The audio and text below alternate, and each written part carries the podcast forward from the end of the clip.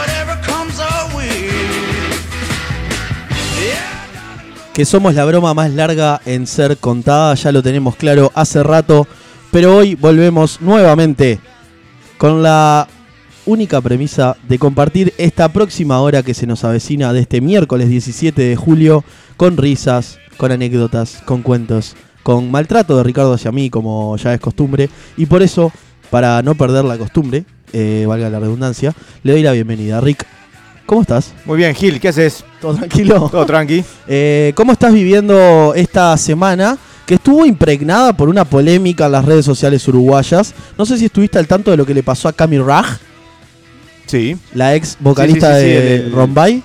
¿Qué, qué, qué repercusiones te llegaron al respecto? Es fa- fantástico la gente que se quejó de, de que era un recurso este, medio al cohete para, para ver los niveles de, de- de violencia privada que podía llegar a ver en- Sí. en, las redes. Sí, Este, lo manifestaron generando violencia privada contra eh, Cami Raj, lo cual era tremenda la sensación de que todo el mundo estaba desesperado. Además. diciendo, che, parece que está circulando un video de Cami, eh, ¿lo tenés por ahí? Igual yo me doy cuenta de que pertenezco a un grupo de degenerados profesionales Ajá. que a los 15 minutos dijeron No, esto, es todo mentira. esto es todo mentira. bueno, hay ya, lo, gente... te- ya lo tendríamos. Hay gente que se aventuró a decir que como se enteraron primero por el video que ella lanzó y no por eh, que le llegó de forma concreta el video, decían, bueno, esto es, es una mentira, porque tan viral al final no era.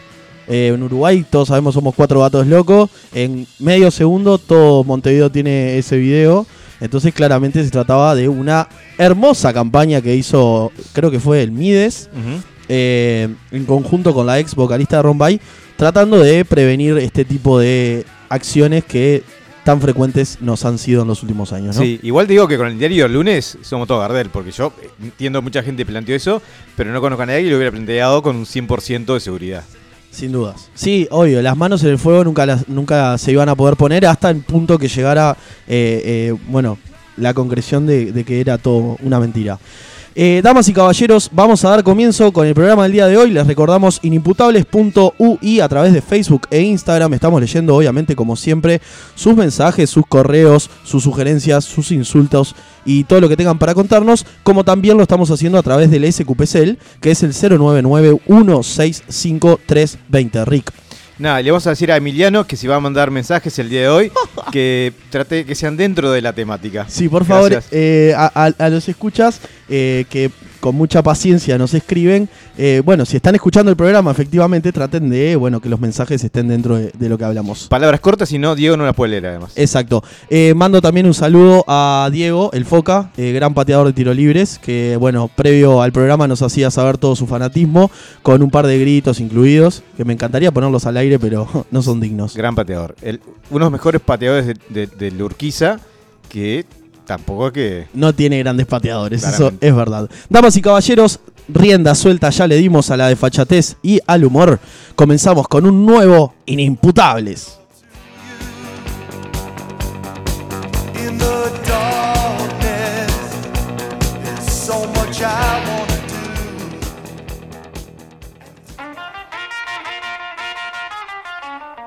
Una ensalada de actualidad, aderezada con unas gotas de acidez y una pizca de groserías. Anda llevando, es bon appetit.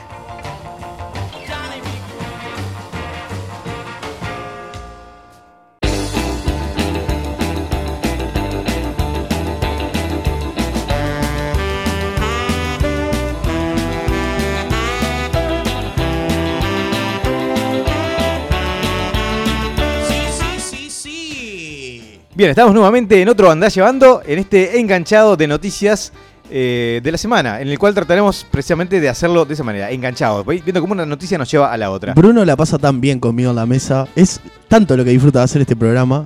Sí, la gente que se dedica a la promoción de los cuidados especiales también, porque entienden que sos una promoción de qué pasa cuando un chico crece sin la atención de vida. Perdón, te voy a robar minutitos de Dale, este tranqui. segmento para hacer una mención especial a un hombre que vino con un olor a fragancia importada directamente desde los Estados Unidos de América. Un señor Gonzalo Brusco Pletórico en la mesa acompañándonos hoy después de tres semanas, eh, a quien le damos la bienvenida y le deseamos un muy buen retorno a esta mediocre nación. Seguí. Sí, y un abrazo por, por ese momento que le hicieron pasar la gente de la DEA y su, y su costumbre de sondear analmente a, a la gente de la familia Brusco. Qué duro que sos, ¿eh? Bien. eh, pero bueno, si hablamos de incidentes internacionales, también tenemos que mencionar. Esto es una noticia que dejé pasar la semana pasada, pero la conciencia me, eh, me lo recordó este, durante estos siete días y tenía que, que mencionarla aquí. Qué feo ese momento. El 10 de julio eh, se reconoció el 9 de julio. ¿A qué me refiero? Julio Iglesias este, tuvo. eh, no tuvo. La justicia reconoció un nuevo hijo de Julio Iglesias, el noveno. Es verdad. Y tenía unos cuantos añitos el hombre Sí, arriba, sí, ¿no? sí, el tipo es, es ya medio Un veteranito. veteranito. Eh, Javier Sánchez fue, luego de un proceso que demandó varios años, reconocido como hijo de Julio Iglesias Ajá. eh, en un veredicto que tuvo más que ver con el parecido físico obvio, que cuando uno ve las fotos es, es evidente, Sí. más que con las pruebas de ADN que Julio Iglesias este, decidió no, no realizar para no quedar pegado. Ajá. ¿sí? Es el número, más o menos. Nueve, el número 9 de los reconocidos. Qué disparate. ¿no? Igual de acá un aplauso y, una- y un abrazo a, a Julio Iglesias, ese hombre hoy septuagenario Sí. que en los años 70 y 80 se dedicó a, Inseminó a- el mundo a- entero. a repartir su esperma por todo el mundo de habla hispana. ¿Cómo le gustaba darle eh, a ese hombre? eh? Le Terrible. gusta, le sigue gustando. Si hubiera sido uruguayo, no tenemos el problema de natalidad que tendremos hoy. Sin duda, la ¿Te das tasa, que- la tasa de, de natalidad sería muchísimo más alta. Sí, el tipo este, tenía sexo en esa época en que era cantante con la misma facilidad con la que el loco Abreu firma por equipo. ¿no? Increíble. Y con eso vamos a la segunda noticia. A ver. Porque dijimos que iban a ser enganchados. Eh, Sí, señor. ¿Con qué equipo fir- firmó el loco Abreu? Eh, es uno del medio nacional, un cuadro menor. eh, no recuerdo el nombre en este momento. Boston River. Boston River, sí, señor. Boston. River, si hay un este, escucha hincha de Boston River que esté indignado por lo del cuadro chico, eh, Dije cuadro menor igual. pero quisiste decir cuadro chico. Sí, este, Son después, sinónimos después después de nos manda un mensaje y le pasamos la dirección de Diego. Perdón, López. si hay un cuadro, un hincha de Boston River escuchándonos, que lo, lo haga saber porque debe ser la única persona hincha de Boston River, ¿no? Ay, qué lindo. bueno, por lo menos 11 tienen. Eh, bien, Boston River que este fin de semana perdió eh, 4-0 Sí. ante eh, el Club Atlético Peñarol, que, eh, que de esta manera es prácticamente ganador del Campeonato Uruguayo, inició su, su paso eh, firme rumbo a una nueva Libertadores y quizás, ¿por qué no?, a un nuevo Mundial de Clubes, con probablemente Darwin Torres como, como balón de oro eh, inédito. Ah, circuló una noticia que eh, Alejandro Figueredo contaba que había un periodista, yo no recuerdo cuál, que comparaba a Darwin Núñez con Edinson Cavani en sus inicios de su carrera. Claro, sí. Sí, yo creo que la idea, porque se salió en los últimos días una, una nota acerca del déficit que tenía Peñarol, es entre la venta de Darwin Núñez y eh, el uso de la máquina de humo que tiene Peñarol para cumpleaños de 15, pagar ese, ese déficit en unos pocos meses. Eh, Tremendo. Pero sí, es lo, el, el- el fútbol uruguayo tiene esa necesidad a veces de, de- de ver oro en todo lado. Inflar Capaz- jugadores. Capaz que Darwin Núñez, Torres, perdón, es este. Torres o Núñez. Núñez, Núñez. es este terrible jugador, pero un partido capaz que es un poco poco para. para Perdón, definir. quien lo comparó con Edinson Cavani fue nada más y nada menos que Gargano, que fue compañero también de Edinson Cavani en aquel Danubio campeón eh, y demás. ¿no? Claro, y esto es totalmente imparcial estas cosas. Sí, sí, sin dudas. Bien. eh, de la misma manera que Gargano quizás estaba un poco en pedo cuando hizo esas, esas declaraciones, eh, le levantó la suspensión a Oscar Bianchi. Ahí está. ¿Sí? Sí, sí. Eh, ¿Quién es Oja- Oscar Bianchi? no tengo ni la más pálida idea. Es ¿eh? un senador que en su momento fue parte del Partido Colorado, luego pasó al Partido de la Gente y en el verano eh, tuvo un pequeño incidente. Es verdad, se la dio de bomba en Punta del Este contra un auto que estaba estacionado, ¿verdad? Es un poco más complejo. Bien, Sí. a ver. Eh, tuvo una cena en Moby Dick, sí que Sí. Es, un, es un local que, que queda en Punta del Este. Sí. Eh, tras lo cual subió su auto y chocó no uno, no dos, A ver. sino tres vehículos Ahí está. estacionados en lugares diferentes. ¿sí? Después de chocar el tercero quiso arrancar el auto de vuelta, con lo cual generó un incendio que quemó a la camioneta. El video es dantesco, ¿eh? Y este sí circula por redes. Y, eh, y se le detectaron 1,30 grados de alcohol en sangre. Ay, ay, ay. Que es como un mechero Bunsen, básicamente. y, y- y nada, y, y se le pidieron que le retiraran los foros para, para que la justicia pudiera eh, seguir con, con el juicio. Yo me imagino en la cabeza de este señor debería estar jugando a los autitos chocadores, al Nintendo Wii, vaya uno a saber qué estaba haciendo en, en esa cabeza, ¿no? Debe, debe haber sido un momento fantástico, porque con ese alcohol vos disfrutás lo que sea. Claro. Eh, bueno, el Senado prevé que pu- pueda ser expulsado uno de sus integrantes eh, por cargos de conducta que le hicieran indigno su cargo. ¿sí? Esta postura, es decir, la, la expulsión fue promovida por Pedro Bordaberry. Sí, Pedro, al que podrán recordar por películas como este, Mi papá fue presidente, Travesti y la mentira y Mira papá, yo también soy presidente. Eh, bien, propuso expulsarlo por, por esto eh, en, un, en un acto de, de suma injusticia, si tenemos en cuenta que Bianchi no decidió la forma en que su cuerpo procesara el alcohol, ¿sí? tampoco de la forma en que la física lo iba a, em- a empujar a esos tres autos, ni cómo la química iba a generar en ese momento un, un incendio espontáneo. Y así como tampoco él no fue responsable de que esos autos estuvieran ahí. Obviamente, ¿no? Eh, lo, eh, lo que claramente es una actitud revanchista de Bordaberry por, por el pasado colorado de, de Bianchi. Lo que queda claro es que Movic se chupa de lo lindo, porque esa misma noche Sí. eh, Darwin Correa del Partido Nacional Ajá. eh, también tuvo una cena en ese lugar y terminó con el auto dado vuelta este, a, a unas cuadras. ¿Qué cosa los políticos y el alcohol, no? ¿Qué relación habrá ahí? Hay que hacer un análisis ahí, un estudio. Bien, un estudio similar al que se prevé, alguna gente sugiere para eh, Trump. Ajá. ¿no? Que, que este, esta semana eh, sumó varios ítems en su Adolf Hitler checklist. ¿no? Este, El Adolf Hitler Full Experience, y ¿no? puso, puso portitos. Mm, Básicamente eh, planteó un, un endurecimiento de las peticiones de, de asilo para, para inmigrantes, en los cuales si antes no piden asilo en otro país, automáticamente van a ser eh, denegadas la- las peticiones. O sea, vos antes tenés que probar en otro lado antes que Estados Unidos. Exactamente. eh, un aumento de las redadas contra inmigrantes y eh, invitó a, a un montón de senadoras de, demócratas de orígenes extranjeros a que se retiraran su- a- a- al país, a su país de origen y le trataran de establecer un poco de orden allí. ¿no? La mayoría, el 90% de estas senadoras, de hecho, son norteamericanas. Bien. ¿no? Este, igual que, que Trump, que es de madre escocesa y de abuelos alemanes. Sin duda. Eh, con lo cual, nada, es- entra un poco en, en esas contradicciones que si tuviera alguien que lo quisiera, se las marcaría, pero no es el caso. Claramente no. Eh, hay entonces, siguiendo con el Adolf Hitler checklist, Sí, eh, tenemos dificultades para ma- manejar la ira, sí tenemos. punto. Eh, un proceso de elecciones polémicas. Mm, sí, sí, tenemos.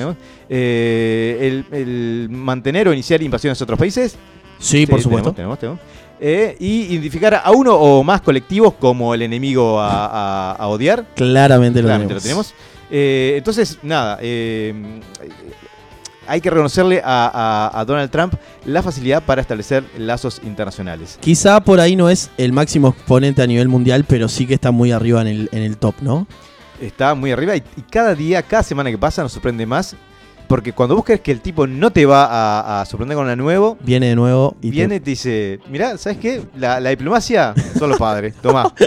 ¿Qué es este papel que tengo acá? Este, bueno, en el tintero nos quedaron eh, las noticias acerca del Chapo Guzmán y, y- y la posibilidad que está queriendo tener de que los traiten a Uruguay a la misma celda que, Mora, que Moravito.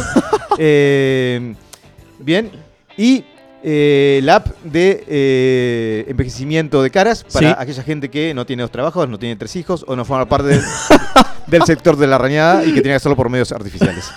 Este, con esto y otras noticias, los esperamos la semana que viene en otro Andá Llevando.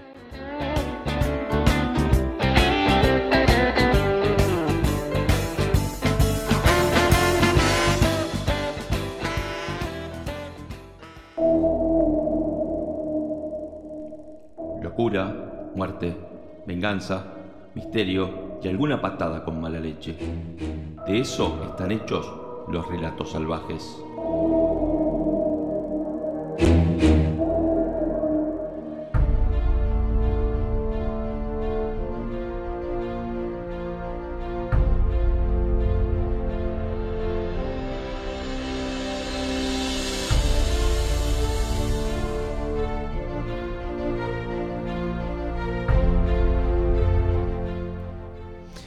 Hoy vamos a hablar en Relatos Salvajes de una experiencia conocida como el experimento de Stanford. ¿Tenés idea de qué se trata? Eh, estuve leyendo obviamente un poquito cuando planteaste el tema, pero no me queda muy claro. Es un proyecto que llevaba adelante la Universidad de Stanford, Exacto. en el cual Fue un experimento. generaron un sistema de cárcel, ¿verdad? Sí, a ver. eh, esto sí. Corre el año 1971. Ajá. ¿sí? Philip Zimbardo, eh, que es un, un doctor en psicología, eh, lleva adelante un experimento financiado por la Armada de Estados Unidos para entender la dinámica que se establece entre prisioneros y guardias de las prisiones. Bien. ¿no? Esto eh, viene a, a colación de, de algunas hipótesis que se generaban a partir de, de los casos de estudio de los campos de concentración Ajá. y las dificultades que estaban habiendo en, en las cárceles no- norteamericanas para eh, manejar la violencia que en ellas se generaba. Bien. ¿No? Entonces, eh, Estados Unidos, perdón, que siempre fue característico por ¿no? sus complejos penitenciarios con presos de alta seguridad, etcétera, etcétera. eh, sí, pero y, a ver, todo el sistema carcelario de Estados Unidos es muy polémico porque es un sistema en su mayoría privado y, y eso implica a, a veces un cierto, una cierta oscuridad a la hora de mencionar ciertos datos. Ajá. ¿no? Eh, más allá de lo que cualquier sociedad tiene como problemático respecto a el trato eh, que se le da a la gente que está en las cárceles cuál es la función de las cárceles incluso. Claro. ¿no?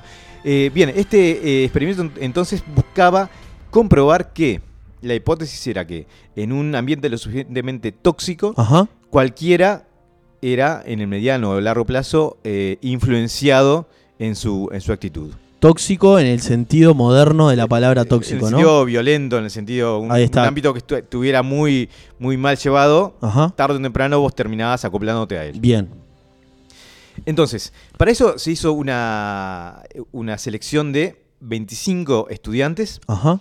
Eh, de, de unos 70 interesados, se descartaron inmediatamente a los que tenían algún padecimiento psicológico, Sí. eh, a, a los que no eran blancos, a los que no eran de clase media, Ajá. para establecer como un patrón, una, una variable, para reducir las variables independientes. ¿no?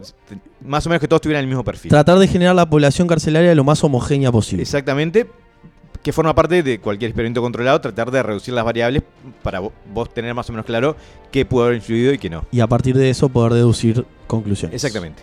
Eh, el objetivo entonces en- de esto era dividir, el objetivo no, el, el procedimiento era dividir a los estudiantes en dos poblaciones, una que iban a ser guardias y otra que iban a ser eh, presos durante todo el experimento. Un poliladrón. Exactamente. Bien. y dejarlos en los sótanos de la universidad, en, en- en habitaciones que habían sido adecuadas para parecerse a, a- a celdas, Sí. de manera que el experimento fluyera naturalmente y ver qué se generaba en esa interacción. La única eh, condición era que no se podía ejercer violencia física, ni retirarles la comida, ni la bebida. Bien. ¿Sí? Bien. O sea que los tipos estaban en los cuartos, que habitualmente dormían y demás, pero como recluidos ahí adentro. Exactamente. Esa era la única diferencia. Exactamente. Sí, cuartos que, que en realidad tenían, estaban habían sido ambientados para que aparecieran celdas. Perfecto. Pero no dejaban de ser sus cuartos. Exactamente. Bien. Eh, entonces, eh, nada, en principio cada uno, cada, el grupo tenía que ir encontrando la forma de llevar adelante esa dinámica durante los 15 días que estaba previsto que, que sucediera. Antes, antes de empezar con los detalles, Sí. quiero decirles, si hay alguien que está escuchando esto dice, sí, ya lo conozco, lo escuché mil veces al relato del el experimento de Stanford, eh, quizás no todo. Quédate para el final porque vamos a, a- a mencionar algunas cosas que muchas veces no forman parte de esta ecuación. Bien. Eh, Porque entonces- Ricardo accede a la base de datos de la CIA para el relato salvaje. No, pero es, es un tema, es un tema que, que ha sido revisionado recientemente Seguro. y han surgido algunos elementos interesantes. ¿Cómo empieza esto? Eh, el, el psicólogo Philip logra que la policía colabore con él y eh, en un momento indeterminado pasan a recoger cada, a cada uno de los estudiantes sin avisarles cuándo va a ser.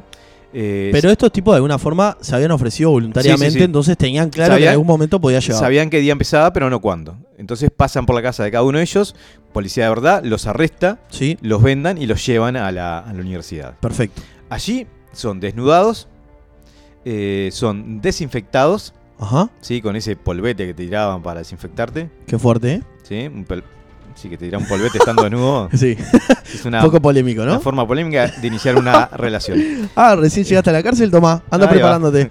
Este, les ponían una gorra porque no les podían cortar el pelo, ¿no? porque tenían que seguir con su vida después ellos. Ajá, Pero una gorra para que físicamente no se diferenciaran. bien, Eh, les ponían una, una camiseta larga que parecía una especie de, de vestido. sí, eh, con la teoría de este de ir incluso reduciendo los elementos de identidad propia, la, la masculinidad. Claro. ¿no? Y eh, le enrollaban una cadena al tobillo ajá, para que todo el mundo, todo el tiempo tuvieran presentes que eran presos, que su libertad estaba acotada. bien, Que su libertad estaba acotada. Limitada, dije. sí, Este, su libertad estaba, estaba acotada, estaba limitada. De esa manera, ya de pique, hay unas cosas que llaman la atención porque eh, en, su, en su pasión porque su experimento y su hipótesis funcionara, eh, Philip Lombardo eh, generó algunas condiciones que en realidad no son las estándar en las cárceles, ¿no? ajá, Pero bueno, él- por ejemplo, el tema del vestido Claro. eh, largo, el tema del- de la cadena en el tobillo. Ta, él entendía que de esta manera compensaba el, el- el que esto fuera un experimento simple y que los estudiantes lo, lo supieran. bien, Ya de ahí podemos empezar a objetar algunas cosas respecto al procedimiento. El primer día pasó sin mayores este, sobresaltos. sobresaltos y a partir del segundo día parece que el ambiente se empezó a ir un poco a la mierda. Pero es que imagino que también para estos tipos debería ser chocante, más allá que se hayan ofrecido, porque de alguna forma no tenían tan merecido eh, ese experimento. Porque capaz que si agarraban presos que realmente estaban en las cárceles, era mucho más fácil, ¿no? Eh, sí, pero lo que pasa es que es difícil generar un experimento controlado con, con Claro. gente que está en esa Y situación. que ya estaba contagiada el sistema Claro. carcelario. Bueno, sí. Eh, bien, el tema es que a partir del segundo día parece que algunos de los guardias dicen, "Pa, esto es un embole, vamos a meter un poco de, de color. A, a ponerle sal y pimienta, ¿no? Claro, y ahí a partir de ese momento todo se descarrila. Eh, los guardias empezaron a inventar un montón de reglas nuevas para, para eh, mantener un control más férreo. Ajá. ¿no? Entonces hacían, por ejemplo, recuentos eh, constantes de, Sí. de la población y esos recuentos eh, ponían condiciones este, ridículas que, eran castigadas con ejercicio físico. Ajá. ¿no? Por ejemplo, no, eh, dice, no le están diciendo con la entonación correcta, vamos a hacer las artijas. No, le están diciendo muy lento, no, le están diciendo muy rápido, no, no se entiende, vamos a hacer sentadilla, vamos a hacer... Aprovechándose de la situación, Claro, ¿no? con- lo que esto genera del otro lado, que es... Me está, me está, Sí, sí, sí. me está Ir- buscando el... el- el- Irritación mínima. Claro. Eh, y de ahí más empezaron a, ante las protestas, empezaron a generar una serie de, de medidas que cada vez este, fueron generando malestares mayores. Claro. Eh, Empezaron a reprimir a esta población que, es, que protestaba ante esas medidas ridículas que tenía la, la Exactamente. policía. Eh, el baño pasó a ser un privilegio, les daban un balde en el cual tenían que hacer todas sus, sus necesidades y que se lo retiraban una vez por día. Ajá. Y que quedaba en el cuarto, ¿no? O sea, Claro. Gediendo. Sí. Imagínate que, ¿eh? Sí, no, no, no. Hoy que entra al baño casi te mato después que. ¿no? De verdad, con un balde ahí al lado, anda a taparlo con algo, ¿no? 24 Porque- horas con esa. No, no, imposible. Con esa empanada de carne con morrón. Está loco. Este. mm, Bueno, se generaron recuentos compulsivos, generaron lo que es una, una medida eh, muy fuerte en cuanto a tortura, que es el- la interrupción del sueño. Ajá. Como los guardias tenían tres turnos, cada turno eh, eh, interrumpía el sueño de los presos Claro. varias veces por turno y eso empezó a generar ciertos desbalances, ¿no? Eh, hubo desnudez como castigo, le quitaron la ropa de cama, le quitaron los colchones a algunos, los encerraban en, en- en roperos para, para castigarlos. Bien. Este, hubo un intento de motín de parte de los presos que fue eh, reprimido y que luego este, fue contrastado con una guerra psicológica, la cual se informaba de informantes que estaban dentro de los presos. Y el psicólogo a todo esto se relamía mirando desde arriba cual gran hermano, ¿no? Claro, pues entendía que estaba, su hipótesis estaba, estaba siendo probada. ¿no? Claro. Eh, uno, uno de los estudiantes, de hecho, tuvo que ser retirado ante una crisis nerviosa. Ajá. Este, porque se le fue, se le fue la, la moto y Claro. ya estaba babeando prácticamente. Era así, era como un estudiante de ingeniería al, al final del primer semestre. Eh, bien, el experimento termina el sexto día cuando Sí. otra psicóloga eh, objeta las condiciones a las que se realiza y, y amenaza con hacerle una denuncia si esto no se acaba. O sea que duró seis días la cosa. Seis días, eh, casualmente la psicóloga era la novia de Simbardo, lo cual significa que era un pollerugo en términos actuales. Sin duda. ¿Sí? Pero eh, Simbardo considera que el, ex- el experimento fue un éxito Ajá. porque eh, confirma su hipótesis, que es básicamente, podemos llamarla que la ante un ambiente contaminado, como decíamos antes, Sí. la gente rápidamente se contagia, o que esencialmente todos somos unos hijos de puta que estamos necesitando una excusa para liberar nuestra maldad. Y maltratar al resto, ¿no? Sí. Recientemente, sin embargo, salen, salieron a la luz lo que fueron los documentos originales de experimento. Ajá. Estos experimentos, eh, eh, estos, estos, estas notas incluyen eh, grabaciones, eh, notas escritas, Ajá. declaraciones que en su momento no habían salido a la luz y plantea, sin embargo, un- algunos detalles no menores. A ¿no? ver. Eh, el primero que no había, que esto ya es más metodológico, pero no había una variable independiente, ¿sí? No había eh, otro tipo de experiencia que pudiera dar cuenta de qué elementos eran los que condicionaban esta respuesta y cuáles no. Ajá. Bien. Eh, es decir, ¿qué, qué tendría que haberse modificado para que el resultado fuera distinto? Claro. ¿no? Porque nunca el, el estudio llegó al nivel de decir, bueno, tenemos esto. esto pasa por esto. Ah, Claro, y ahora vamos a tratar de evitarlo, a ver si Claro. de alguna forma es esto lo que está produciendo. ¿qué es? El, la- el- el uso de uniforme genera esto, Claro. el- la ropa de los presos, las rutinas, la- lo que sea. Bueno. Sino- pero además se encontraron grabaciones del equipo de Simbardo y Simbardo con, con los estudiantes, Ajá. en los cuales eh, parece que se va eh, haciendo más obvio que las reglas de los guardias en realidad eran habían sido propuestas por Simbardo y sus asistentes. Ah, mira. Ellos le, le planteaban reglas para que fueran aplicando Ajá. y a los guardias que tenían un buen trato con los prisioneros los llamaban para rezongarlos y para pedirles que fueran más duros porque no, no- no se estaban acoplando como al colectivo. No, no, no lo trates bien. Eh, Claro. acá lo- le viniste a, Sí, castigar mentalmente. Pero en un juego de... de vos, eh, No está sirviendo. Tenés, que ser más duro. Claro. Sos un guardia, tenés que ser más duro, tenés que meterle más el peso, Claro. que sientan lo que es estar preso. Bien. ¿no? Eh, y pará, y no, reco- y no olvidemos que los guardias eran compañeros. Eran estudiantes, claro. Claro. Y además queda patente que hubo este, una de las premisas de experimento era que los, los estudiantes podían abandonarlo cuando quisieran Ajá. y lo- varios de esos pedidos de estudiantes fueron ignorados. La gente se mantuvo en ese rol, los presos, porque Simbardo no les permitió retirarse. Claro. ¿no? Lo cual exacerba el sentido de angustia que eso claramente puede generar y como eso condiciona el desarrollo de la. La de impotencia de decir, vos, yo quedé contigo en algo Claro. y te lo estás pasando por el traste, déjame salir de acá. Sí, este. Lo que le puede haber pasado a, a varias de tus conquistas amorosas, que en este momento están diciendo, ¿viste que lo siente? ¿No? Eh, bien, entonces eso en definitiva deja como en evidencia, más que el, el- el ambiente tóxico, la teoría de Simbardo, el peligro de un mal liderazgo.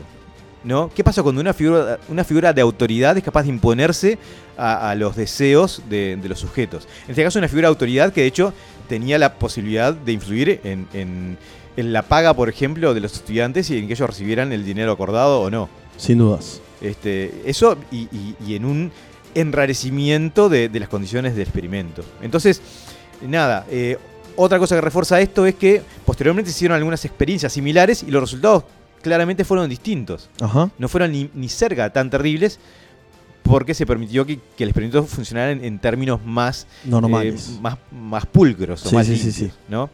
Eh, lo cual, nada, eh, me parece que es un caso interesante para hablar no solo de decíamos, de cómo a veces la- el deseo de comprobar algo te, te ciega, Ajá. sino eh, de cómo a veces la ciencia es algo mucho más difícil de, de ejecutar e implementar de lo que, de lo que parece. Y que las ambiciones personales muchas veces terminan tiñendo eh, eh, estos procesos ¿no? de, de investigación, porque de alguna forma este tipo quería a- que a rajatabla se cumpliera lo que él decía y sometió a, a una población estudiantil a condiciones que no fueron tortura, pero estuvieron cerca. Claro, y sobre todo una lección que a veces es muy difícil de entender en la época de, de Google y de la información inmediata, que es los datos por sí solos eh, no son una verdad. Claro. Vos tenés, además de encontrar los datos, tenés que fundamentarlos y tenés que entender de dónde surgen y por qué nos serían determinadas cosas. Entonces, eh, a vos, Millennial, que sacás todo de la Wikipedia o del Rincón del Vago, eh, no seas bobo, ¿sí? Te van a acusar por plagio y además no vas a poder defenderlo. Ahí estaba entonces el relato salvaje de esta semana. A las cuatro chicas que están en mi cuarto, no se preocupen que en un rato les llevo comida. Y mm, nosotros seguimos adelante con Inimputables de la mano de Brunito Dos Santos. Hace tu magia. caras, conchetas, miradas, berretas y hombres encajados en Fiorucci.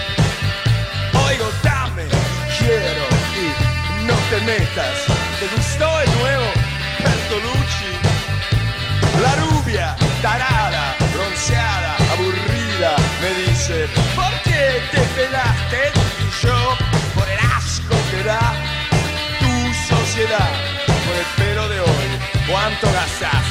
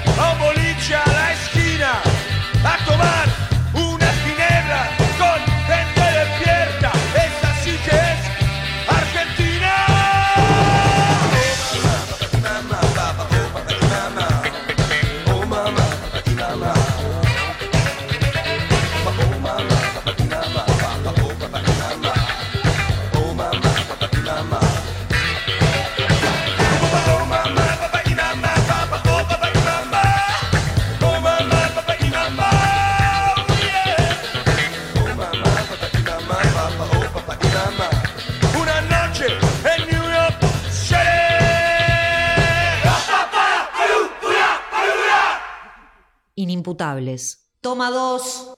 Cuando las ratas de tu casa se quejan de que pasan hambre, es hora de pasarse opciones más económicas. Aprenda a divertirte con dos mangos.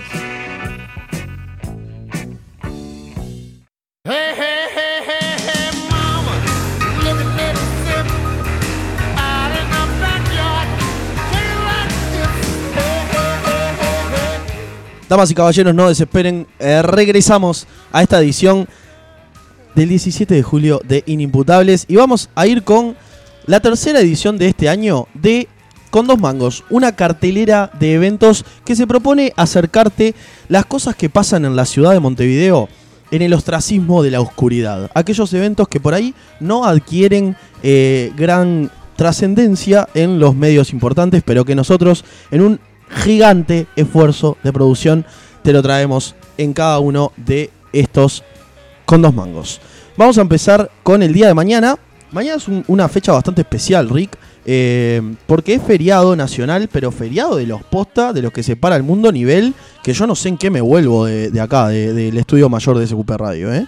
Eh, no sé si voy a, tener que acudir a, a- a Uber o algo por el estilo, porque soy consciente que si voy a esperar un bondi, se me va a complicar. Pero ahora que vos estás trabajando para las grandes ligas, tenés que contratarte un remis. Sí, papi, pero todavía no cobré el primer sueldo. Esa es un- una limitante bastante grande. Bien, mañana jueves 18. eh, ¿Te gusta el teatro? ¿Cómo te, ¿Cuál es tu relación con el teatro? Me encanta el teatro como medio, eh, como cualquier otro medio, depende de las propuestas. Hay propuestas que me... Que me... Soy, soy quizás muy clásico en, en el teatro. Bien, eh, en el teatro la, Crea- la Cretina, que es en Soriano 1236. Que no es, la, no, es la, el, eh, no es el teatro de la creatina, que es el que va Gonzalo Brusco muchas veces. No, sin dudas. Eh, no nos está escuchando en este momento, no importa. Eh, vamos a tener una obra de teatro argentina, con todo lo que eso supone. La obra se llama El rinoceronte negro, por ejemplo, y data de, quiero que me prestes mucha atención porque esto es Ya me suena porro. maravilloso. Me suena No, no, gente, gente fumando porro, Y cuando- música hindú, hablando de Baudelaire, eh, mientras fornican una sandía. y cuando desarrolle te vas a dar cuenta que todos tus prejuicios son ciertos. Esta obra de teatro es un, un- un unipersonal, se me complicó para decir unipersonal, eh, en el cual la el personaje principal y único, porque es un unipersonal, es Julieta Capuleto. Julieta Capuleto, todos sabemos, protagonista del clásico Romeo y Julieta, ¿verdad? Exactamente. Pero en este caso, Julieta Capuleto ¿No estaba muerta? está en el confesionario de Gran Hermano. Se mete adentro del confesionario de Gran Hermano. eh, más o menos en el año 2014. Porque si algo le quedaba para arruinar a los argentinos era Shakespeare. En el año 2014, más o menos.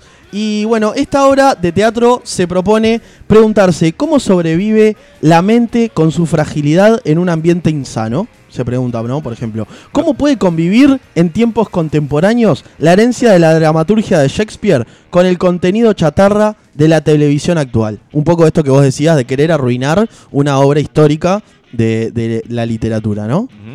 Entonces, bueno, eh, Capuleto se mete adentro del confesionario de Gran Hermano y eh, en el año 2014, como todos recordamos, eh, dio lugar el Mundial de Brasil en el cual Argentina llegó a la final de, aquel Mundial. Entonces, Julieta, que nació en los años 90, participa del famoso reality show y eh, es llamada al confesionario que caracterizaba eh, aquellos programas. Entonces, cuando la llaman, le dicen que se había pasado la noche caminando en cuatro patas, persiguiendo el rastro de un olor a nafta que nunca existió. Julieta, de niña, tuvo un accidente que explica muchas cosas. Ella se cayó de un sillón y se golpeó la cabeza. Eso le produce ciertas dificultades al hablar hasta el día de hoy, o sea, hasta el momento que estaba en el confesionario de Gran Hermano. Y por momentos repite cosas que escuchó en la televisión sin poder contarlo. Como vas viendo, lentamente eh, tus teorías se iban Son una de esas obras que primero, para, para verla y apreciarla tenés claramente que antes que haber consumido alguna pastilla de estas que te venden en las fiestas rave. Sí. Eh, y, pero que además o son fantásticas o son una basura, porque son, son tan demandantes que, que no pueden caer en una u en otra. Pero esto no es lo único que hace Julieta, porque además se propone otra cosa. Tiene otra preocupación eh, en el confesionario. Necesita que Gran Hermano deje ver a ella y a sus compañeros los partidos de la selección. Pues parece que no los no estaban dejando ver los partidos de la selección de, Argentina. Entonces ella y todos sus compañeros dentro de, esta casa eh, están muy preocupados por el destino futbolístico de la selección y eh, empieza a generar confesiones, desvaríos algunos, eh, divagues litúrgicos involuntarios de Julieta y hace un repaso de su bio- biografía personal, entre las cuales cuenta un romance frustrado con Romeo Montesco. Frente, obviamente, a toda la audiencia de Gran Hermano. Así que, eh, si quieren saber un poquito más de qué trata esto, eh, el teatro es La Cretina, Soriano 1236. Y por si algo le faltaba de información, es una obra al sobre. En el sobre puede ir, Al sobre que, significa que pagás lo que. eh, te van pasando un sobrecito y vos metés para dentro del sobre. Una feta- Porro, lo mínimo. Una feta jamón. claro. Para el, el- el guionista de esto, que se siga alimentando la creatividad en base a drogas, como lo viene haciendo, que al parecer le viene dando bastante éxito. Las reservas son a través de reservascretina.gmail.com. Eh, también pueden encontrar, obviamente, el evento en Facebook y la obra de teatro tiene una, una duración aproximada de 80 minutos. ¿Es para niños a partir de qué edad? No, es para mayores de 18 años. Para niños a partir de 18. Es bien. una comedia dramática. ¿tá? Así que si no tenés nada para hacer mañana a la noche, te podés mandar para ahí y, bueno, ver cómo los argentinos continúan destrozando la cultura mundial. No solo la de Argentina, propiamente.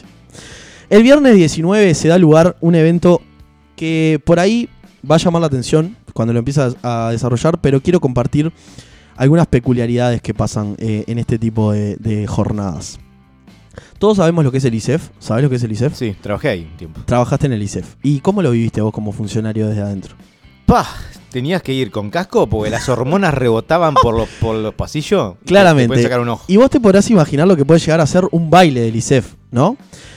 Este próximo viernes 19 en Mandarin Club Prado, que es ese complejo que está adosado a la rural del Prado, en el cual claramente parecen caballos y yeguas, en el cual pasa de todo un poco. Eh, ¿Quién, el- para, ¿Quiénes parecen caballos y yeguas? la gente que va para ahí. Eh, ¿Están cuatro- ¿A cuatro patas? No entiendo. Sí, sí, es algo dantesco. El grupo de viaje de egresados de la generación 2017 eh, se propone viajar ¿Del ISEF? del ISEF Oh. y hacen un baile del ISEF en Mandarín este viernes a la noche. Ustedes quieren, eh, quiero que imaginen esta escena. Estamos hablando de los deportistas ya de por sí tienen la fama de partusas, eh, las villas olímpicas todos sabemos lo que pasa y demás. Ustedes imagínense a la gente que entrena a los deportistas. ¿Qué tan peor puede llegar a ser? Sí, que igual a, a esa edad y en ese momento están como bien, bien todo firme todavía, ¿no? Eso, esa es otra variable. Sí, Eh, sí. Son gente que se mantiene en muy buen estado físico, que el beber no les hace tanto daño, o por lo pronto sí, pero a largo plazo. Eh, entonces, en estos bailes se puede llegar a ver escenas, pero dignas de la chicholina, ¿eh? Es una cosa... Sí, Que estaría bueno para- que entrar con antiparras para que. Se dice que entran 2.000 ¿No? personas y salen 3.000. Con eso te digo todo. Sí, Así pero, pero nueve meses compensa. Bueno, entonces este viernes 19, la generación de Elisef del 2017 se quiere ir de viaje y mete baile ahí en Mandarín. ¿Cómo, ¿Hace cuánto no vas a bailar, Ricardo? Hoy estamos a. eh, 2019 de julio. 15 años más o menos. Bien, perfecto. El martes 23 de julio, algo que me llamó mucho la, la atención. ¿Tenés idea de lo que es el partido digital? Uy. ¿Sí? Sí, sí, es un partido que se presentó, pero que solo tiene actuación a través de las redes, digamos. Ahí está. Pero la peculiaridad de estos tipos es que van a inaugurar su sede física. Pa, no. Ya se están empezando a traicionar a ellos mismos. Yo espero, no dice acá, espero que sean robots. Es, Es- lo único que podría salvarlos. Sí, eh, yo creo que, que los referentes que van a ir a hablar tienen que ser mínimo magnates de las redes sociales o algo por el estilo, porque si no, no tiene O sentido. un tipo vestido como el de Anonymous.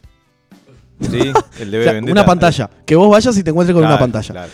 Este próximo martes 23 de julio, a partir de las 19.30 horas y hasta más o menos las 9 y media de la noche, en Coronel Bransen eh, 2046, se va a dar entonces el estreno de la sede física del partido digital, que por primera vez va a realizar este tipo de actividades. La idea es tener más cara a cara porque a través de la webcam al parecer no, no les basta.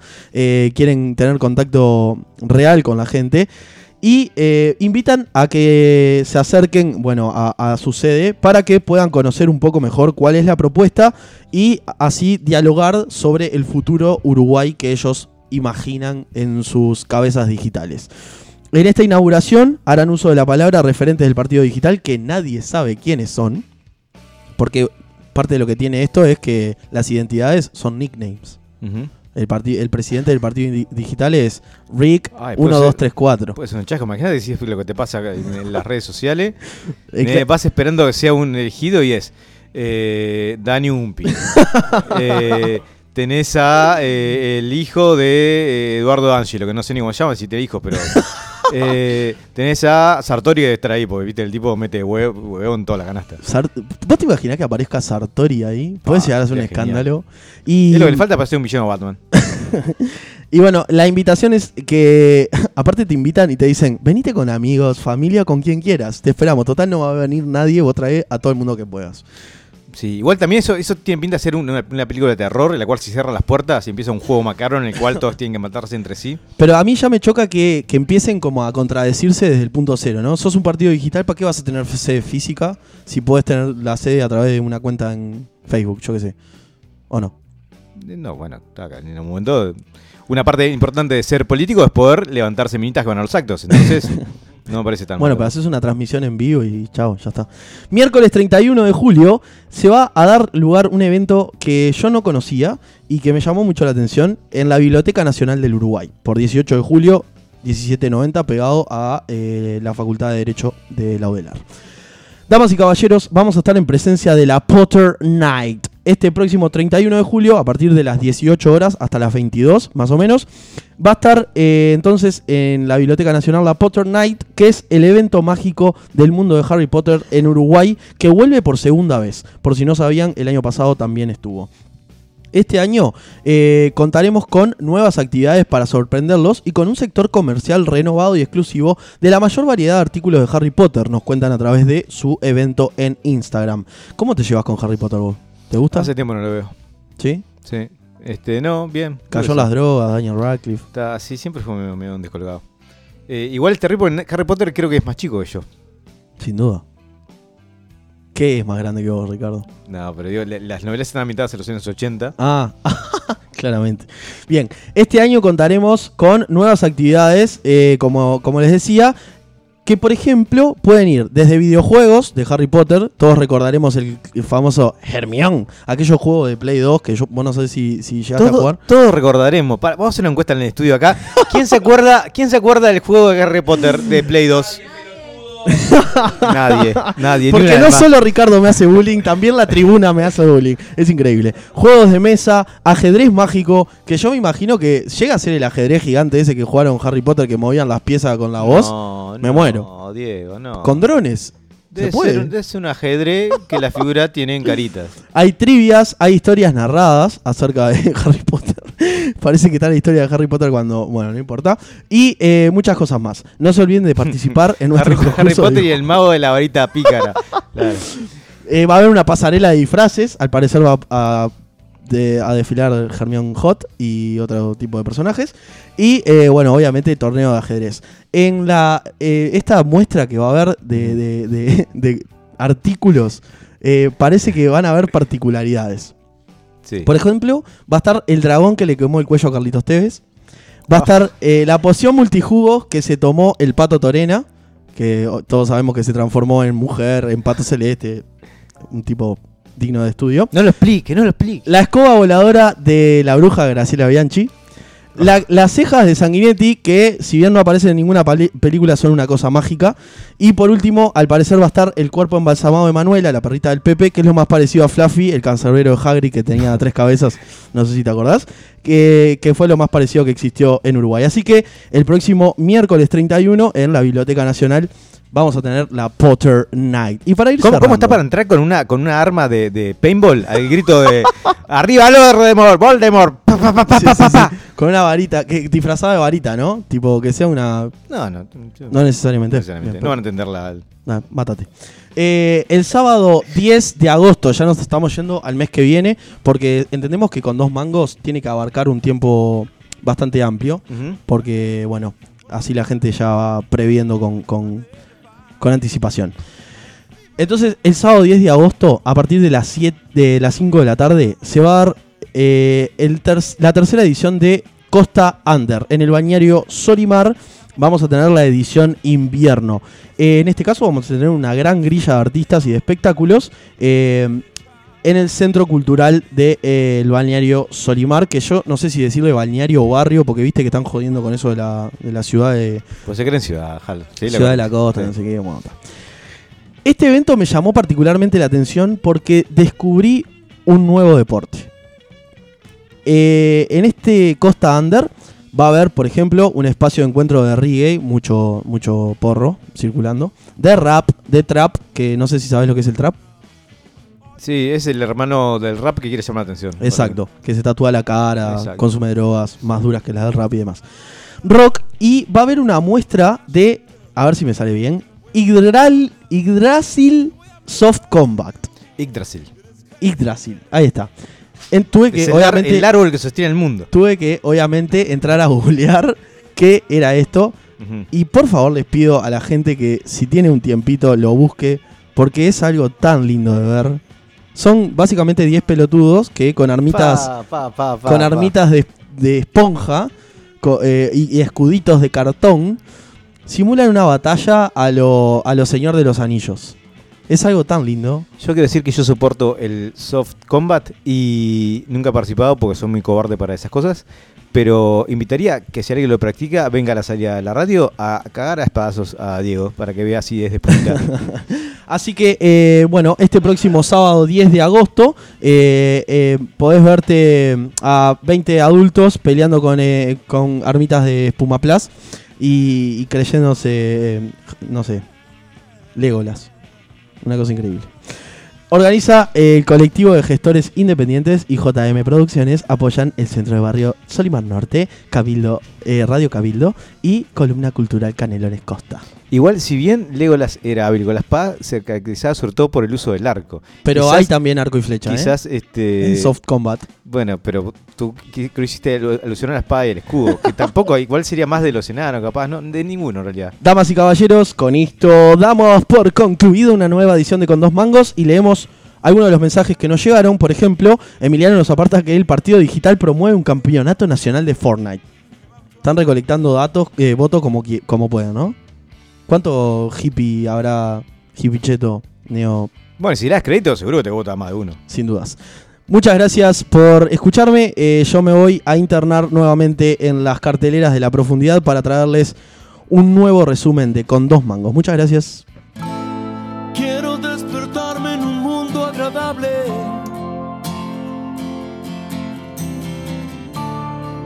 Quiero darme libertad.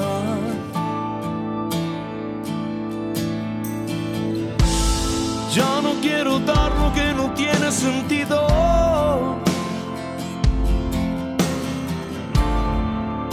Solo quiero aquí estar. Todas las personas pueden mejorar, todos los caminos pueden ayudar.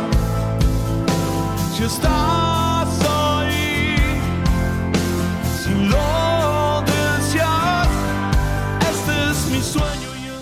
Rick, eh, ¿cómo llegás a este nuevo fin de semana? ¿Cómo te estás preparando? ¿Qué actividades tenés? La pregunta que siempre te hago.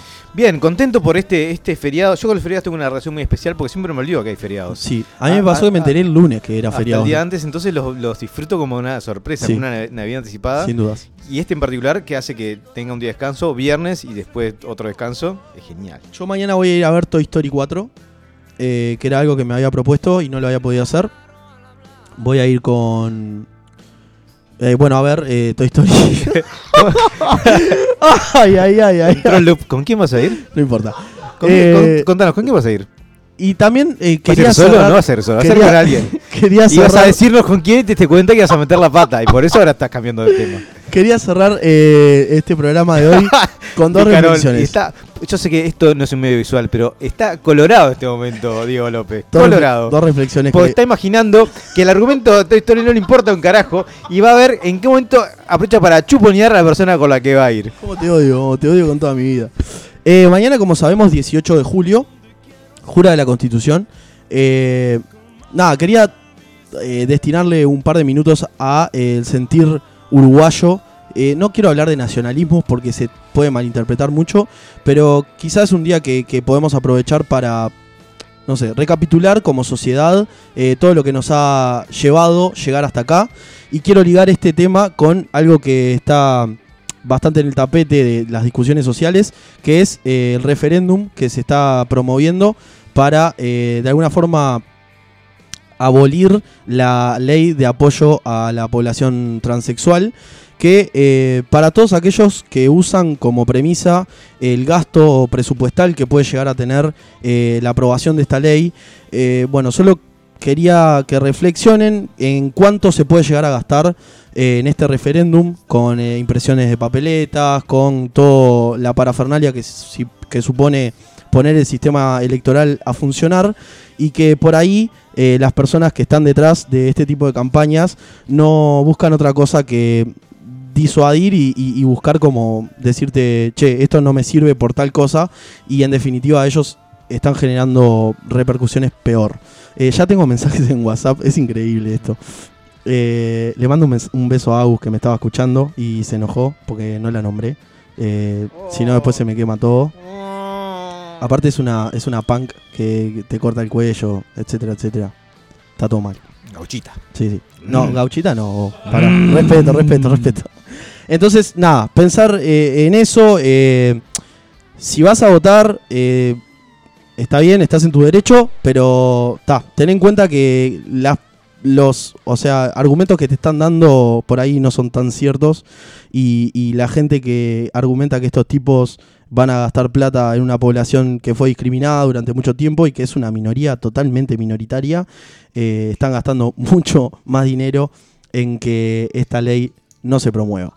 Damas y caballeros, la invitación es la misma de todos los miércoles. Quédense sintonizando a Sálvese quien pueda, que por una hora y media eh, van a traer eh, sus anécdotas. Rocco seguramente se cruzó con alguien por la calle. Eh, Gonza, que vino de Nueva York, eh, va a traer muchas anécdotas de la noche neoyorquina y demás. Y nosotros nos reencontramos el miércoles que viene, cuando el aire se torne nuevamente inimputable. Muchas gracias.